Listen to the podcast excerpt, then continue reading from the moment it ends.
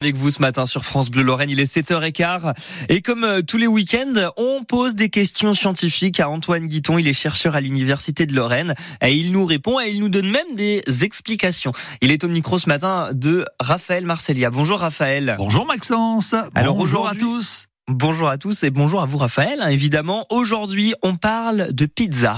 Chers auditeurs, on en consomme des quantités impressionnantes par an. La pizza, c'est l'un des plats préférés des Français, mais c'est vrai que bah, qu'on en met un peu partout hein, quand on mange une part, euh, surtout euh, quand la pâte est, est un peu molle.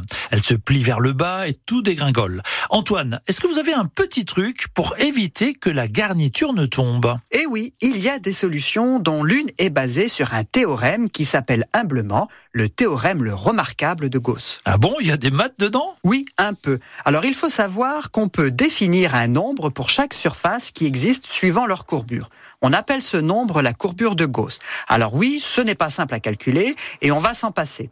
Mais on peut retenir que ce nombre est simplement le produit des courbures principales de notre surface. Par exemple, une feuille à plat sur une table aura une courbure de Gauss nulle, car elle est plane et ses courbures sont nulles. Ok, je vois. Mais alors, pour la part de pizza? Eh bien, pour votre quartier de pizza, quand il est dans l'assiette, sa courbure de Gauss sera nulle car il est plat. En revanche, si vous le prenez dans la main pour le manger, sous l'action de son poids, la pointe va se courber vers le bas, si bien que toute la garniture tombera. Pour la courbure, du côté du trottoir, elle restera nulle.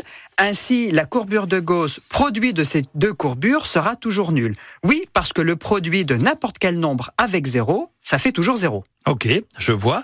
Mais alors, comment éviter que la garniture ne tombe? Eh bien, il faudra légèrement plier son quartier sur lui-même, c'est-à-dire créer une courbure non nulle pour que la pointe se redresse, soit une courbure nulle pour celle-ci. Ainsi, le produit de ces deux courbures, c'est-à-dire la courbure de Gauss, sera bien nul.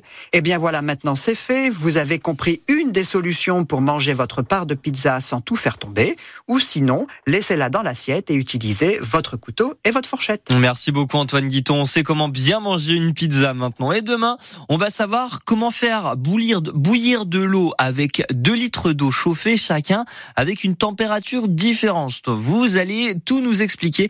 Rendez-vous donc demain matin 7h15 pour la Lorraine des sciences. Il est 7h18 et pour l'heure, c'est le moment de vous offrir de très beaux cadeaux.